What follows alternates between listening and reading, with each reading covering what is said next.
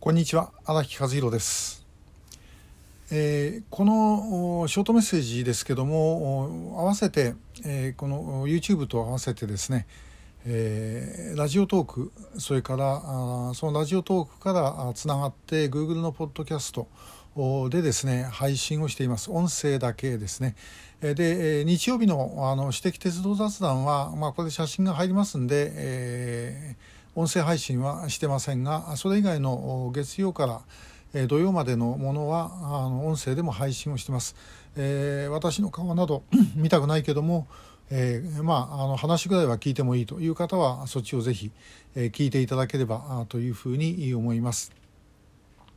えー、まあ私もあの実はえー、ラジオトークからあの Google ポッドキャストの方はですねただ入れてるだけで一体どれくらいの反応があるのかということも全然わかんないんです、えー、ともかくただ流してるだけ、えー、ということです。えー、まあ、すいませんあのひょっとして何か反応してくださった方で、え、こちらが何も返さなくてあのまあ、不快な思いをされた方がいるかもしれませんけども、えまあ、あのお許しいただきたいと思います。でこの声え、というのはですね本当にあの映像がなくて耳だけになるとまたそれはそれで、え、研ぎ澄まされるものが出てくるということですね。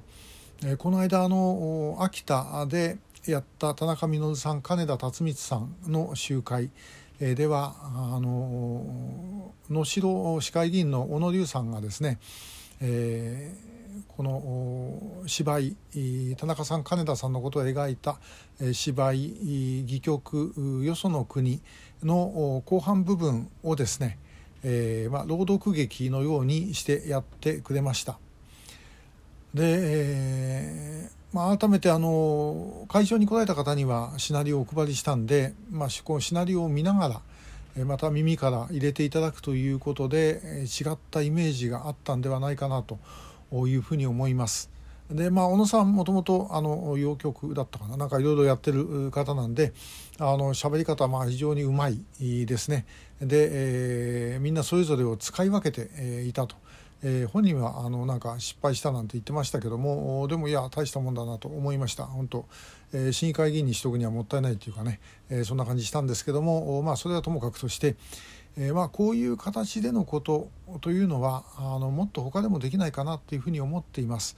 で、えー、その耳から入ってくることによってですねあの違ったものが出てくると。で実はこのよその国は今あの実際にこの芝居を演じた劇団コムシコムサの皆さんにお願いをして、えー、ラジオドラマを作って、えー、いるところです。でこれはあの潮風で北に向かって流します。えー、あの何回かに分けてですけどね、えー、そういうことを今やっています。で、えー、まあ声といえば当然あの歌音楽ということになってくるわけですけどもやはりあのこの拉致問題に関してもいろんな形で、えー、音楽歌が使われたで今でもこの「潮風ふるさとの風」の共同公開収録では、まあ、チーム潮風の皆さんがあの歌を歌ってくださっています。でこれ本当にですねあの耳あのもう心にしみ入るような、えー、歌ですよね。で救う会の事務局長だった当時ですが、えー、全国集会ねあの国民大集会をやる時にえー、なんか歌を歌おうかっていうような話になりましてで、えーまあ、決めたのが「ふるさと」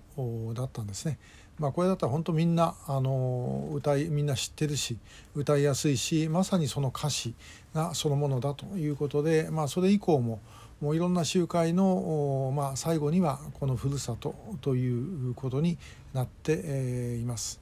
で私が本当は望むのはあの韓国でこのふるさとにあたる歌があるんですね「あの故郷の春」という歌なんですがこれもとってもいい歌で、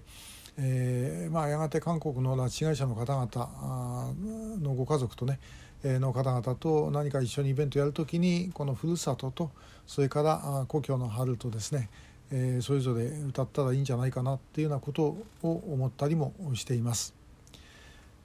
まあ、ともかくあの、まあ、韓国の人、まあ、朝鮮半島の人っていうのはあの音感やっぱり優れてますね。で、まあ、日本でも在日の歌手とか非常に多い、えー、というのは、まあ、やっぱり歌うまいからですね本当にあの聞いててももうその声量とか迫力とかね、えー、なんか本当すごいなというふうに思います。だからそういうものをあるいは北朝鮮にそういう音楽によって、変えていけるものもひょっとしたらあるんではないかと、まあ、実際今あの北朝鮮の中は韓流のですね、え、k p o p とかも随分流行っているみたいですし、まあ、そういう音楽での攻略ということもあるのではないだろうか、えー、なことも思ったりしております。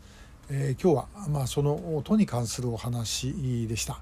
今日もありがとうございました。